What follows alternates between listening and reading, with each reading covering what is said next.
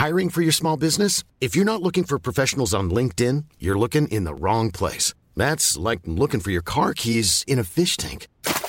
LinkedIn helps you hire professionals you can't find anywhere else, even those who aren't actively searching for a new job but might be open to the perfect role. In a given month, over 70% of LinkedIn users don't even visit other leading job sites. So start looking in the right place. With LinkedIn, you can hire professionals like a professional. Post your free job on linkedin.com/people slash people today.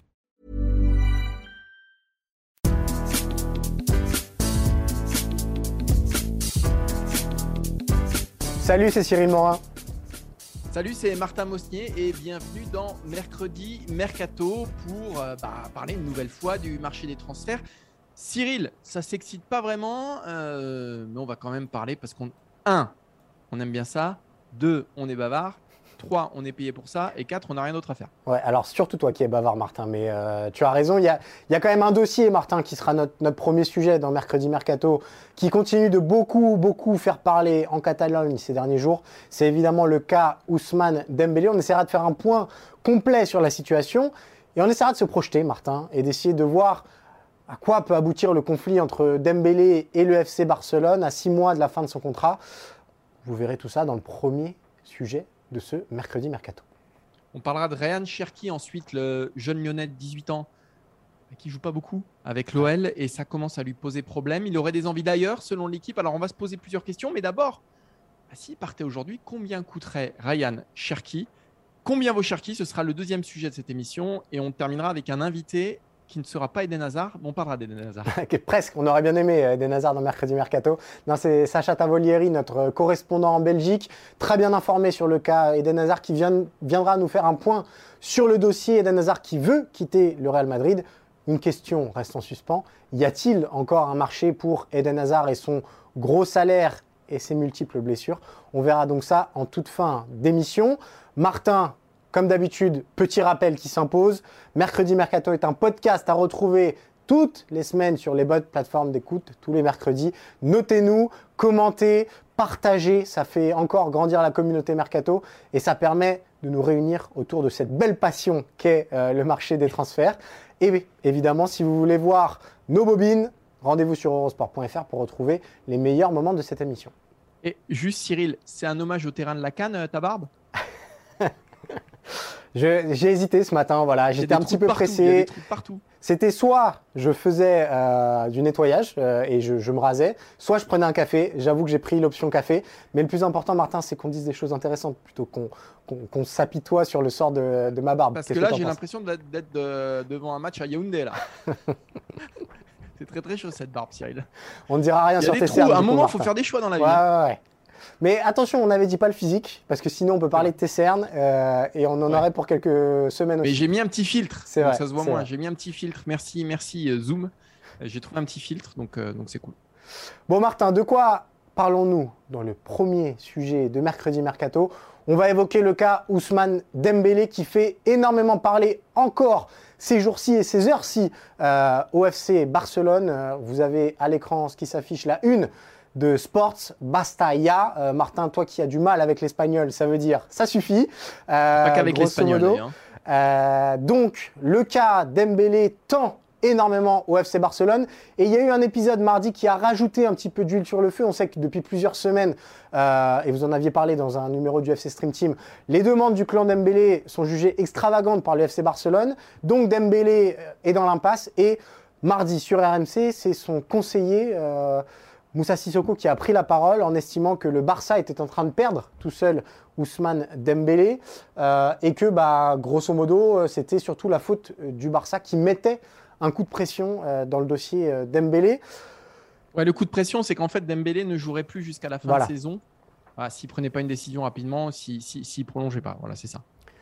La question, Martin, qui se pose désormais, euh, il y a encore a priori ce mercredi une réunion de la dernière chance. Il y en a eu à peu près toutes les semaines depuis le, début de l'affaire et, le début de ce mercato de, janvier. Euh, pas sûr qu'elle aboutisse sur autre chose de, très nouveau.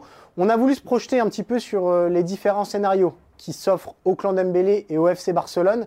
Et on va essayer de donner notre avis finalement et de démêler un petit peu le vrai du faux médiatique dans l'affaire.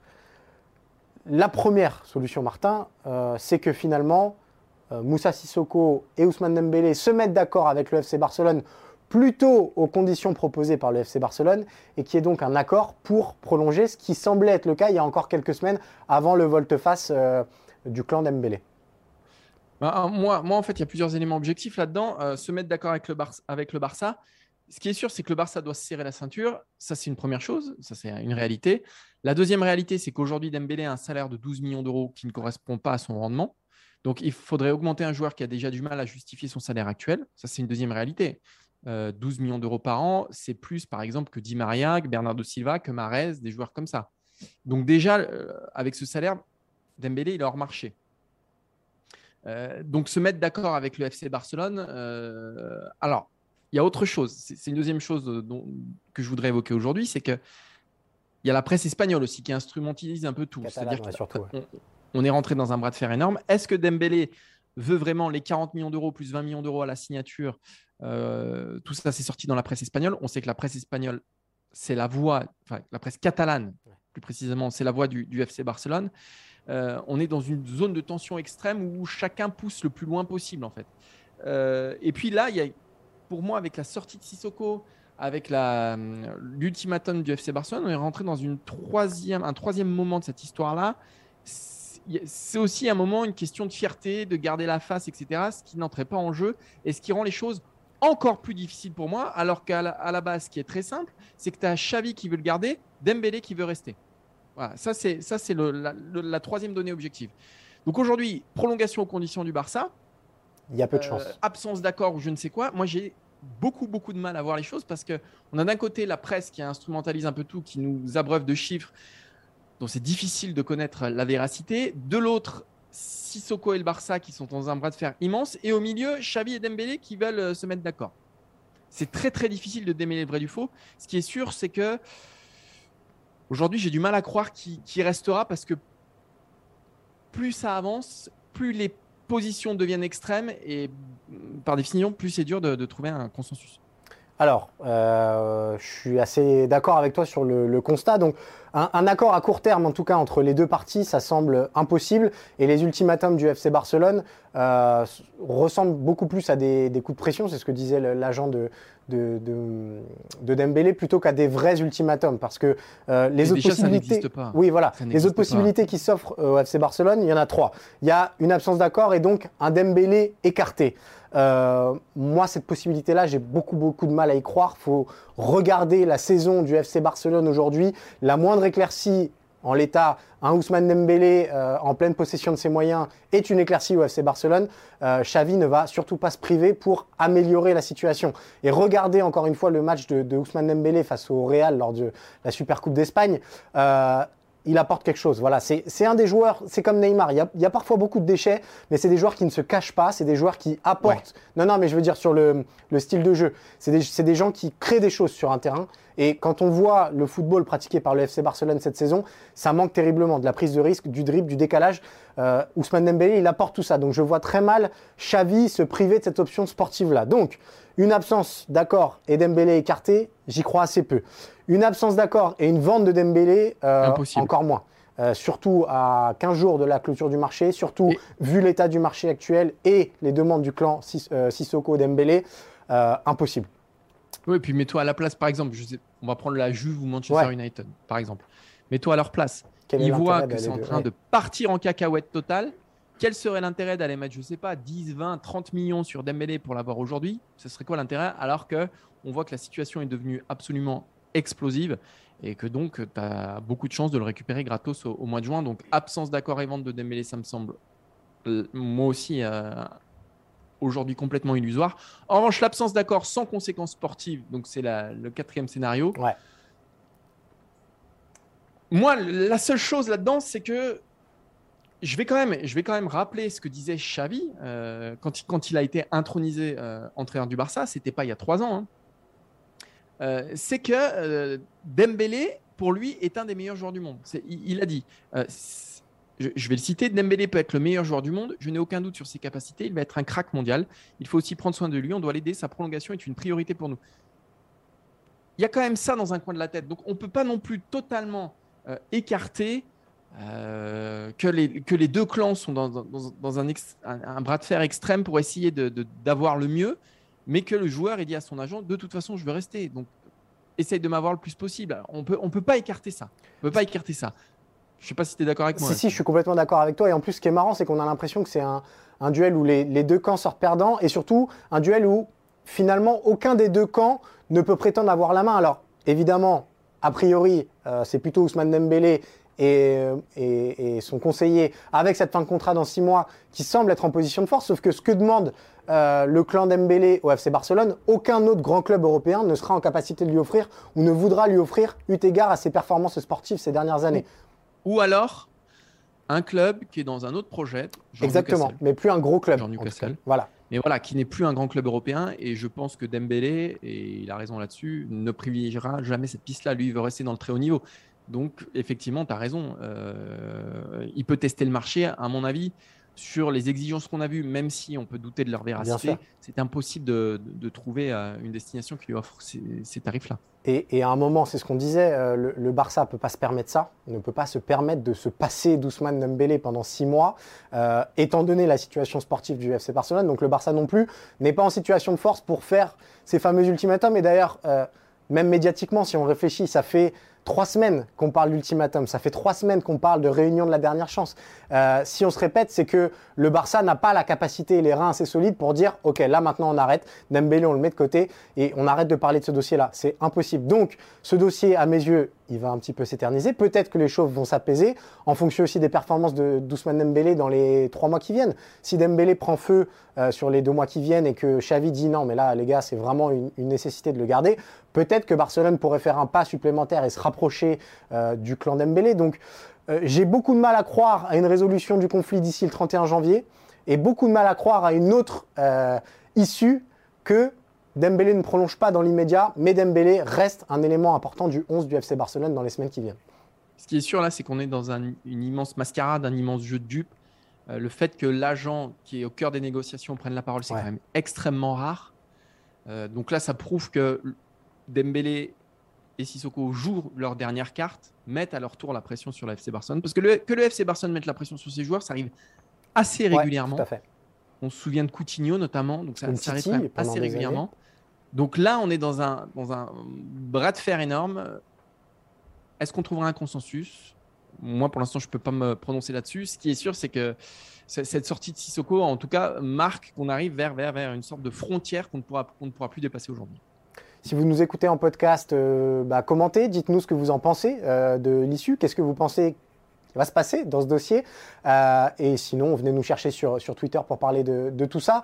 Martin, on va parler d'un autre joueur ambidextre. On ne sait pas vraiment si son pied fort est le pied droit ou si c'est le pied gauche.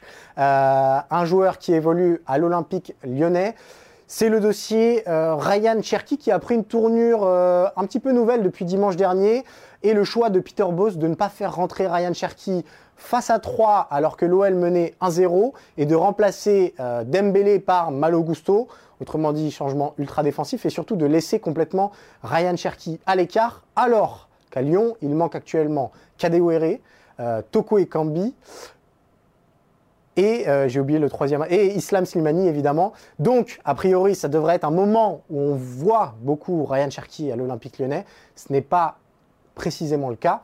Et donc, comme l'affirme l'équipe euh, mardi, bah, le Lyonnais s'interroge sur euh, son avenir. Peut-être avant de, passer au vrai sujet, Martin, et, au coût et au prix que pourrait coûter Ryan Cherki à un éventuel prétendant, euh, est-ce qu'il a raison euh, pour toi, Ryan Cherky, de se poser des questions quant à sa place dans le projet euh, olympique lyonnais? Il a 18 ans, Ryan Cherky. Hein. Ouais. Je le rappelle. voilà, il a 18 ans. Est-ce qu'il peut se poser des questions? Il peut se poser des questions dans la mesure en fait où son statut n'évolue pas. et ça fait plusieurs mois, même plusieurs saisons que ça dure. Cherky a joué 60 matchs avec l'OL, mais en Ligue 1, si je, pas, si je ne dis pas de bêtises, il en a débuté que 9. Il n'a démarré que 9 matchs de Ligue 1 en 3 saisons, grosso modo, donc c'est très peu. Euh, avec Peter Bosch cette saison, il démarre 3 matchs en Ligue Europa et 3 matchs euh, en Ligue 1. Donc c'est très peu. L'an dernier, 4 avec, avec Rudy Garcia.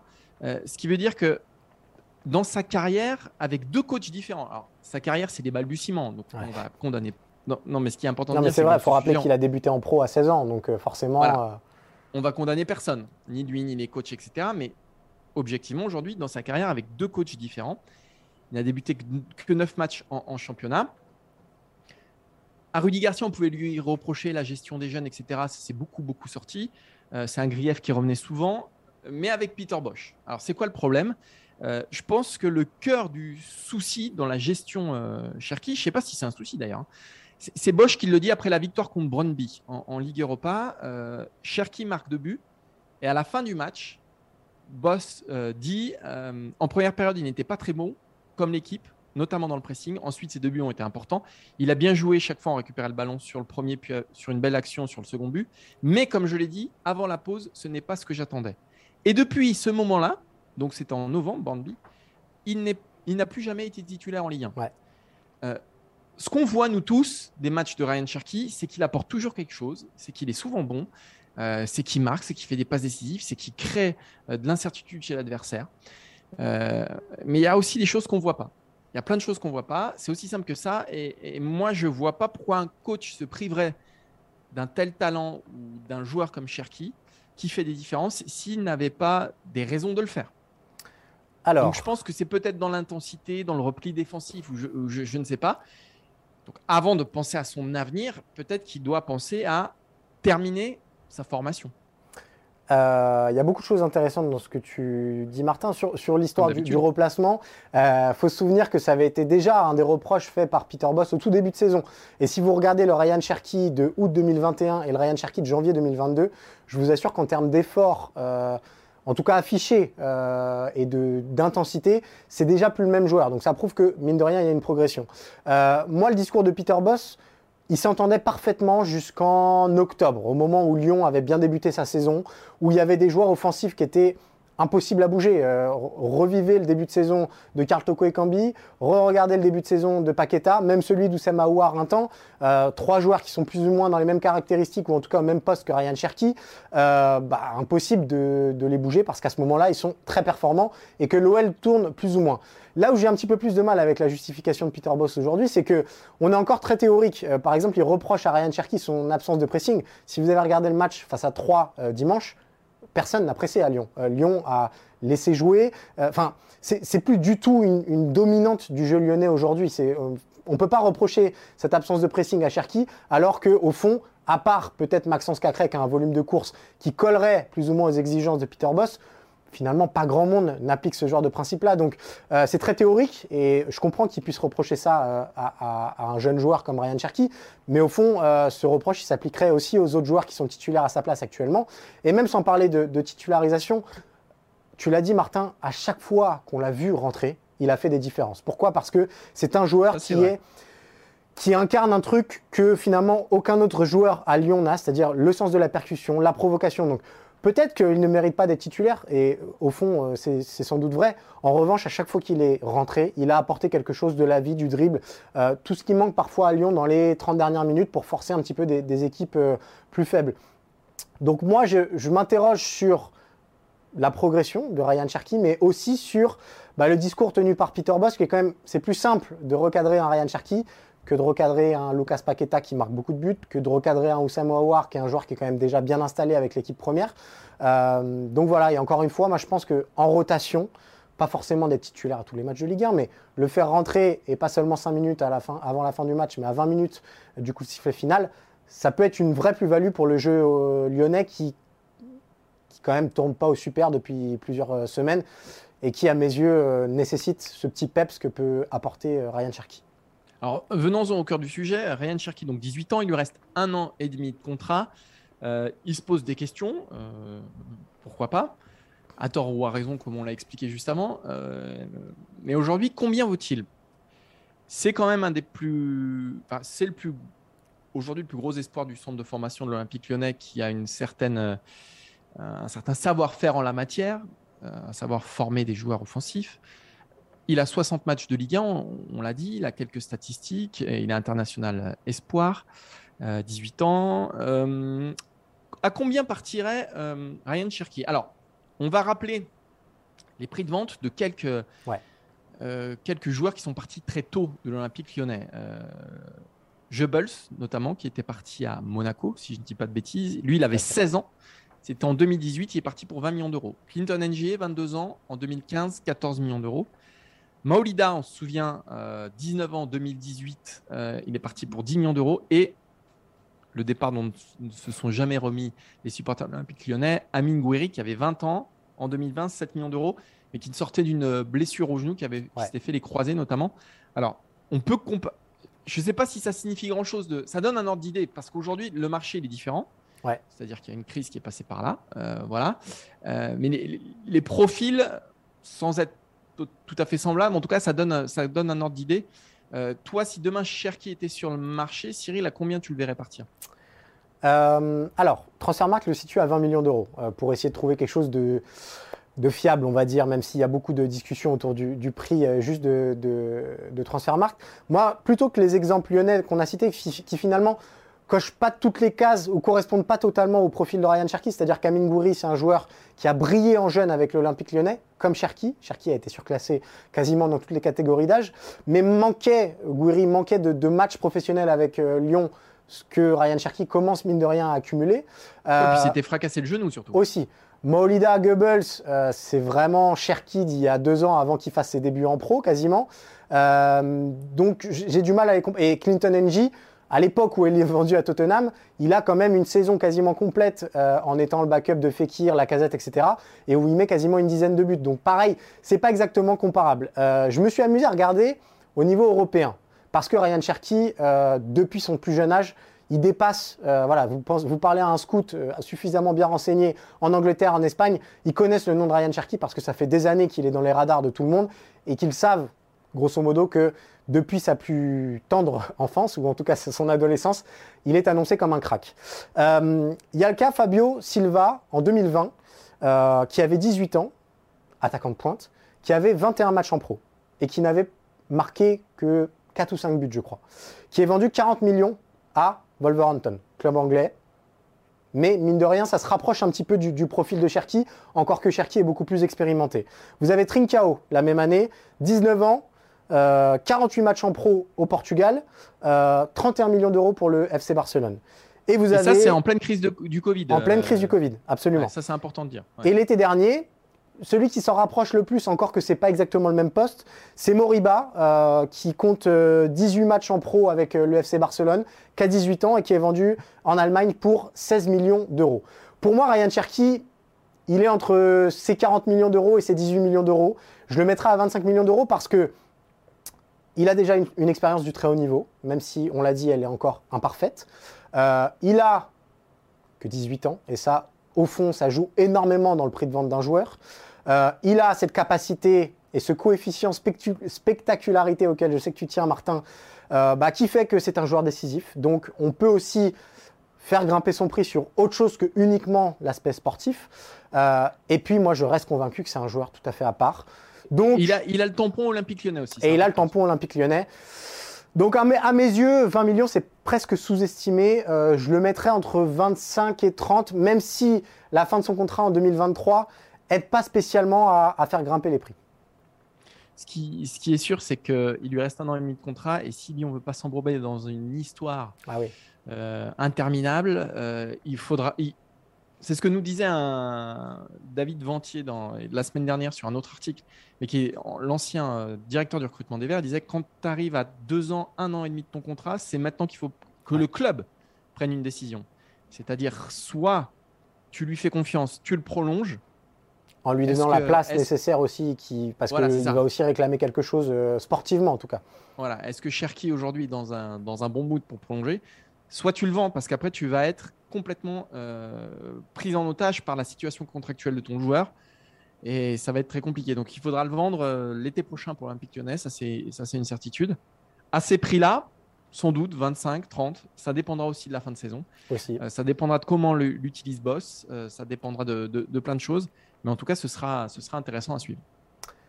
Voilà pour le juste prix peut-être de, de, Ryan Cherky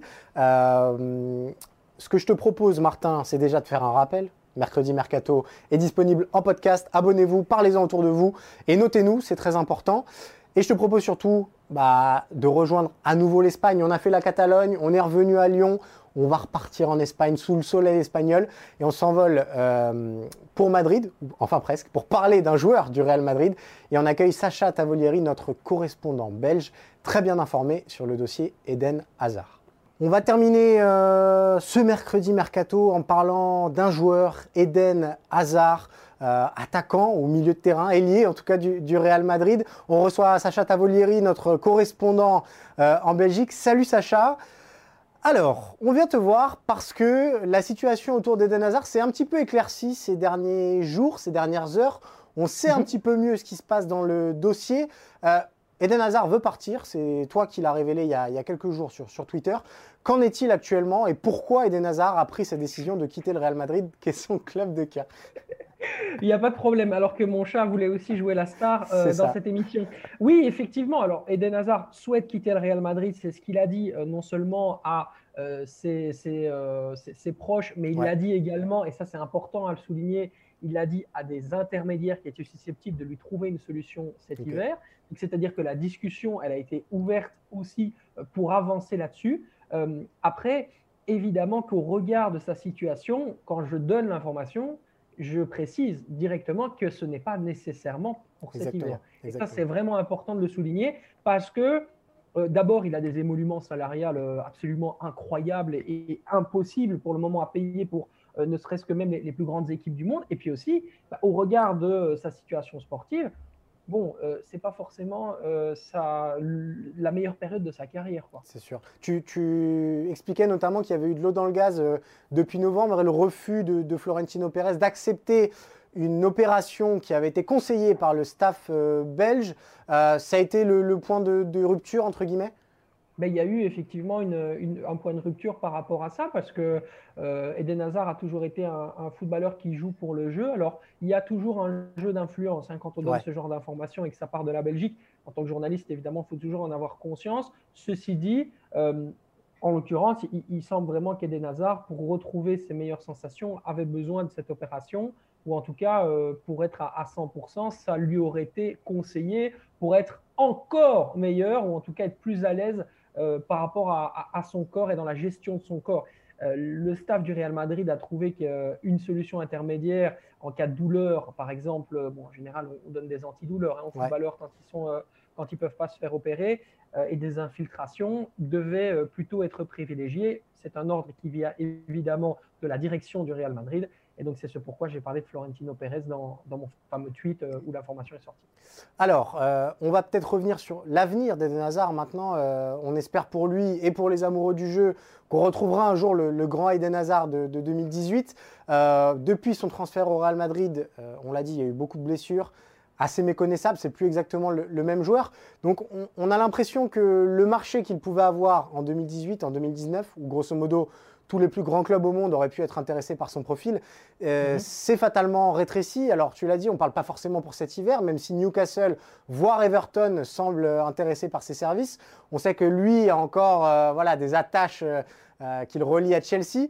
Qu'en est-il vraiment de son marché des, des, possibilités pour lui dans les mois qui viennent et peut-être même pour, pour l'été 2022 alors, il y a plusieurs prismes possibles. Le premier, c'est la réalité salariale et la réalité du marché. En l'occurrence, aujourd'hui, il n'y a que la Première Ligue et le Paris Saint-Germain qui peuvent se payer Eden Hazard. Donc ça, c'est une réalité.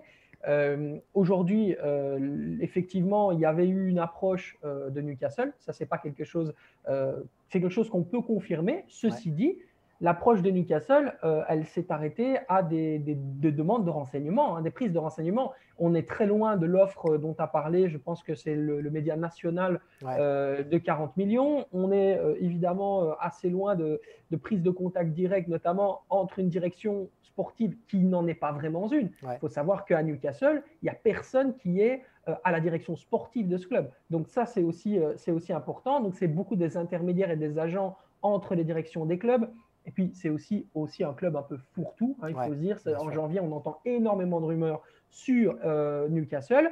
Et puis, en ce qui concerne Everton, bah, ça a été en fait lié à l'éventuelle arrivée de Roberto Martinez, tout simplement, euh, son véritable père spirituel chez les Diables Rouges. Euh, il l'aide, on le sait, chaque fois qu'il le peut. Il le met dans les meilleures conditions avec les Diables Rouges. Voilà, en l'état, c'est très compliqué de trouver une solution pour Eden Hazard. Après, est-ce que Eden Hazard, lui, souhaite, parce que je sais qu'il souhaite retrouver du plaisir avant tout, avant d'avoir un grand club ou de retrouver, je dirais, une, une, envie de gagner des titres, c'est le plaisir du football qui va compter dans sa prochaine destination. Mais quelque part, on sait qu'il a envie de revenir à Chelsea. Mais est-ce que Chelsea a vraiment envie de récupérer Eden Hazard? Voilà toutes les questions euh, qui, parsèment un petit peu son avenir, euh, qui est loin d'être certain aujourd'hui. Euh, on a parlé du paradoxe. Voilà, c'est ce que tu dis. En termes de marché, on est sur un salaire très élevé pour un joueur au rendement sportif décevant ces dernières années. Chelsea, aujourd'hui, a pris une autre direction avec Thomas Tuchel et Peut-être que le Eden Hazard des grandes années aurait pu correspondre au football de transition de, Thomas Tuchel, mais celui des, récents mois euh, semble assez éloigné du niveau requis pour Chelsea. Donc, est-ce que euh, il y a une possibilité d'imaginer un Eden Hazard, et tu as parlé de plaisir, de prendre, de prendre du plaisir par le jeu, d'imaginer Eden Hazard redescendre d'un échelon et ne pas forcément viser des top top clubs européens euh, l'été prochain, mais peut-être des clubs un peu plus intermédiaires où il pourrait vraiment incarner la figure du club. Ben oui, tout à fait. Et c'est une, c'est une solution extrêmement plausible. Et Denazar n'est pas un mercenaire. C'est pas quelqu'un qui euh, a, est, réputé pour euh, faire des choix en fonction de l'argent. Je pense que lorsqu'il fait son transfert au Real Madrid, il a conscience qu'il va gagner ce qu'il ne gagnera plus jamais dans sa vie. Et donc forcément, évidemment, ça a des conséquences aussi sur les choix qu'il va faire dans, dans le futur.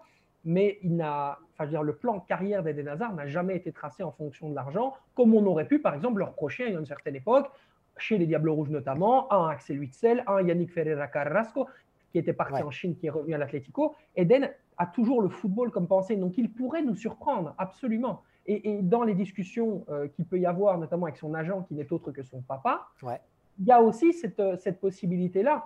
Encore faut-il évidemment avoir des approches, et je pense que là, eh bien, ce sera plus, euh, je dirais, une, une approche humaine, peut-être d'un coach, peut-être d'un président, peut-être d'un directeur sportif qui connaît bien, et qui l'inciterait à, revenir un petit peu à d'autres, à d'autres réalités. Euh, voilà, on sait qu'il a un penchant pour le club de Lille.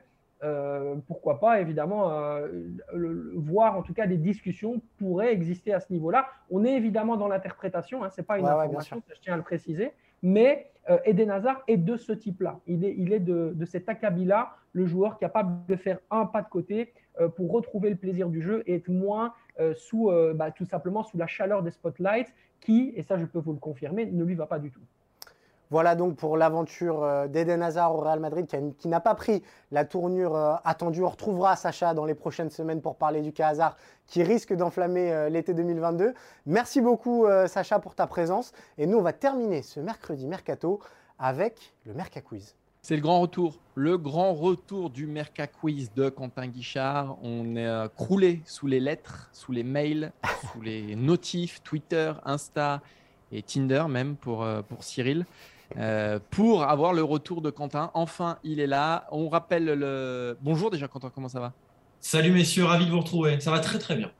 On rappelle donc le principe du Merca Quiz. C'est pas une bonne nouvelle de entendre cette voix de Quentin, ça me rappelle des, choses qui font mal. Quentin va nous égrener le parcours d'un joueur et c'est le premier qui trouve. Alors ça peut durer très très longtemps parfois. Euh, bon, on espère qu'on sera efficace avec Cyril, mais vas-y Quentin, euh, la, parole, la parole est à toi. Allez, c'est parti pour ce premier Merca Quiz de l'année. À 6 ans, j'intègre l'US Chemry, club avec lequel je joue jusqu'en juillet 2008. Après ce départ, je retourne dans ma ville natale où je joue au Blois Foot 41 et tente entre-temps ma chance au Stade Rennais. Mais je suis finalement recalé à cause de ma petite taille et de mon allure frêle. Antoine, non, c'est pas Griezmann, le Stade Rennais. Euh, Après, il n'est pas de Blois, Griezmann, merci. Non, non, mais oui, non, mais il est à ma Concentre-toi, concentre-toi. C'est insupportable de perdre du temps comme ça. Après deux ans passés au Blois Foot 41, je suis repéré par Claude Robin, directeur du centre de formation de l'Estac, qui va obtenir mon transfert. tu dis en faveur du club de Troyes. Dès mon arrivée, Philippe Pinson, l'entraîneur des moins de 17 ans. Non mais arrête avec ces noms, il n'y a que. Il y a que... Jean-Claude Poppen, arrête, arrête un peu. On embrasse Philippe Pinson qui nous écoute. Ouais, euh, sûrement. L'entraîneur donc des moins de 17 ans m'aligne comme titulaire et fait de moi l'année suivante le capitaine de son équipe. J'alterne ensuite avec les moins de 17 ans et les moins de 19 ans ce surclassement est dû à ma capacité à multiplier les entraînements, à être à l'écoute et à avoir cette petite initiative dans les moments clés que certains n'osent pas prendre. J'intègre l'équipe de France U16 puis les U17 sous la houlette du sélectionneur Jean-Claude Gentini. Putain, Ce dernier, me, ce dernier me sélectionne lors de l'Euro des moins de 17 ans en mai 2012 pour pallier la blessure de l'un de mes Non, coéquipiers. pas tant que ça. J'y joue les trois matchs de groupe, mais les Bleuets terminent troisième de leur poule. Ah. Je joue mon premier match professionnel en novembre 2012 lors d'une rencontre de Coupe de la Ligue face au Stade Rennais. On est toujours à cette 3. occasion- On est toujours à 3. À cette occasion, j'inscris mon premier but chez les pros. Je joue mon premier match de Ligue 1 avec 3 en décembre 2012, une nouvelle fois face au Stade Rennais. Lors de ce match, j'écope d'un carton rouge. J'inscris mon premier doublé en Ligue Cabot? 1. Non. J'inscris mon premier doublé en Ligue 1 en mars 2013 face au Stade de Reims. À doublé. 17 ans, 7 mois et 22 jours, je suis le plus jeune joueur à réaliser un doublé dans les 5 grands championnats européens lors de la saison 2012-2013. Victime d'une pubalgie, je refais surface dans le groupe professionnel en mai 2013 à l'occasion de la dernière journée de Ligue 1 en remplaçant Fabien Camus à la 72e minute. Ah, c'est vraiment. C'est un Mercatus qui sent bon la Ligue 1. Non, mais c'est un attaquant, Grax ou. Non, Grax, il avait des- était déjà trop vieux. Drax en Euh, 2012, il avait déjà Ah ouais, 49 non, ans. non, non, non. Non, mais c'est un attaquant de pointe à 3. Enfin, pour mettre un doublé sur ses premiers matchs. Voilà. C'est un attaquant, c'est un joueur offensif. À l'été 2013, avec l'équipe de France des moins de 19 ans, j'échoue en, finale de l'Euro contre la Serbie. Au même moment, malgré plusieurs sollicitations, j'annonce vouloir rester jouer à 3 encore une saison pour m'aguerrir physiquement. En mars 2015, je joue mon premier match avec l'équipe de France Espoir contre l'Estonie. Je suis sacré champion de France de Ligue 2 en 2015 avec l'Estac. En juillet 2015, je suis transféré à l'AS Monaco, qui me prête dans la foulée pour une saison à l'Estac. Ah oui, euh, Je dispute mon premier match officiel avec Monaco à Nantes en août 2016. Bakar, non Bakar. Au vu de mon faible temps de jeu et suite à la grave blessure de Billy Ketkeo-Famfon, le Scodan répond s'attacher mes services, ce à quoi l'AS Monaco ne donne pas suite. Putain, c'est pas pas Jamel possible. Bakar, non, je me suis trompé. Janvier 2017, je suis prêté au Toulouse Football Club jusqu'au terme de la saison sans option d'achat. Je marque mon premier but avec Toulouse en avril Ça 2017. sent la carrière moisie quand même. Ça monte pas vers le haut, en fait. C'est ça qui est. Ça stagne, ça stagne. En- donc je marque mon premier but avec Toulouse en avril 2017 contre Nice et permet à mon équipe d'arracher le match nul. Je délivre aussi quatre passes décisives lors de mon prêt. Je suis sacré champion de France de Ligue 1 en 2017 avec Monaco. Rivière? Non. En juillet 2017, après plusieurs semaines de pourparlers, je m'engage officiellement avec le Toulouse Football Club sous la forme d'un contrat de 4 ans. Attends, il est champion de France. Wesley Saïd Non, attends. Champion de France Monaco 2017 qui rejoint 3 après. Et c'est un attaquant Non, il, rejoint, il était à 3 avant, Ouais, mais il- ensuite Monaco, ensuite Toulouse. Toulouse. Ouais, donc il passe de Monaco champion de France à Toulouse. Voilà. voilà. Attends, mais et c'est un joueur offensif? En mars 2019, je me blesse à l'entraînement et le diagno- diagnostic révèle une très rupture, gênant là. rupture des ligaments croisés du genou droit. Je retrouve les terrains de Ligue 1 plus de 8 mois plus tard, en décembre 2019, où je rentre en jeu en fin de match face à mon ancien club monégasque. En juin 2020, je m'engage en faveur du Racing Club de Lens, y paraphant un Corentin Jean, non? Voilà, Corentin Jean. Putain, on arrivait à la toute dernière phrase. Non mais alors attends, déjà, Quentin, Corentin Jean qui met des doublés, ça s'est pas vu depuis des années. Moi je l'ai eu à MPG pendant longtemps, depuis- il me sert à rien. Depuis 2015. Ah oui, bah voilà, bah, j'étais parti sur un buteur. Aïe aïe aïe aïe aïe aïe aïe. Petite pépite euh, tricolore Corentin Jean, exactement. Putain, c'est vrai que lui, il a fait une carrière. Bah là, là, ça va, ça va à peu près à Lens en ce moment. Mais... Là, ça, ça- ça se maintient. Ça se maintient. Pourquoi j'étais parti sur un attaquant de pointe? Oh là là, c'est dur. Hein. Moi, j'étais parti sur Jamel Bakar. Je sais pas pourquoi. Non mais en plus, c'était vraiment arrivé dans la pire période de Monaco où à chaque intersaison il y avait 40 joueurs. Voilà. Tu savais C'est ça. jamais lesquels étaient là, qui Ouais, étaient putain, pas là. Corentin Jean, putain. Oh là là là là. Mais Je pensais que ce serait venu plus tôt. Je vais pas vous mentir, vous, hein, une petite déception là. Mais bon. Ouais, mais c'est la reprise. On est. Ah, on c'est est- la Ah, mais c'est pas encore affûté. Puis j'avais dit, moi, à Anne Thirion, euh, qui est aux manettes de cette émission, d'habitude, sur le Merca Quiz, Martin, sur tout ce qui est l'hexagone, imprenable, tu vois. C'est c'est l'esprit Coupe de France, il la connaît preuve, la moindre la pépite, etc. La La, preuve. exactement. Parce que Moi, je suis plutôt à dire, il a un l'international. prénom qui commence par Coran, qui finit par Tin, et un nom qui, qui commence par Jean et qui finit par Jean, il n'aurait pas trouvé. hein. Donc, euh, donc euh, belle victoire, Martin, c'est- c'est- avec un petit peu de facilité quand même. Ouais, mais alors, je vais l'accueillir avec beaucoup de modestie. Parce qu'on a quand même mis 15 minutes. hein. L'émission, elle faisait, elle faisait 25 minutes, elle était bien timée. On est passé Voilà. à 50 minutes juste avec le Merca Quiz. Donc, euh, Là, on a tout flingué. Là. Non, non, mais ça, on arrivait vraiment à la fin. c'était- Après cette phrase-là, je n'avais plus rien à dire. Donc, Les euh, mecs qui ont commencé ce podcast, ils ont pris 10 ans. ah, ils ont pris. Le podcast, il a duré une semaine. J'espère que vous avez trouvé avant nous. Euh, Ouais, c'est ouais. pas très compliqué. En même temps, c'est pas très très compliqué. hein. c'est vrai. Bon, on s'entraîne pour la semaine prochaine, euh, Quentin, c'est promis. Euh, bah, merci beaucoup, Quentin, pour ce nouveau numéro du, du Merca Quiz. Martin, je crois qu'on arrive à la fin de ce mercredi de Mercato. Ouais, on bout Euh, du chemin là. Ouais, on a fait du chemin. On va remercier Anne Thirion qui est donc euh, aux manettes et à la réalisation, Quentin qui était au visuel et donc au Merca Quiz. On vous donne rendez-vous la semaine prochaine pour un nouveau numéro. A priori, il y aura encore des gros noms. Et d'ici là, portez-vous bien. C'est tout ce qu'on peut vous souhaiter. Je te laisse tout seul. Là, Ouais, tu me laisses en galère, j'ai l'impression. Non, mais j'ai envie, j'ai envie de te laisser en carafe, comme on dit.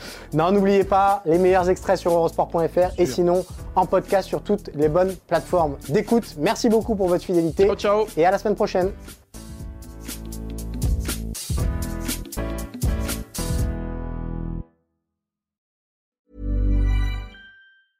Mom deserves the best, and there's no better place to shop for Mother's Day than Whole Foods Market. They're your destination for unbeatable savings, from premium gifts to show-stopping flowers and irresistible desserts. Start by saving 33% with Prime on all body care and candles. Then get a 15-stem bunch of tulips for just $9.99 each with Prime. Round out Mom's menu with festive rosé, irresistible berry chantilly cake, and more special treats. Come celebrate Mother's Day at Whole Foods Market.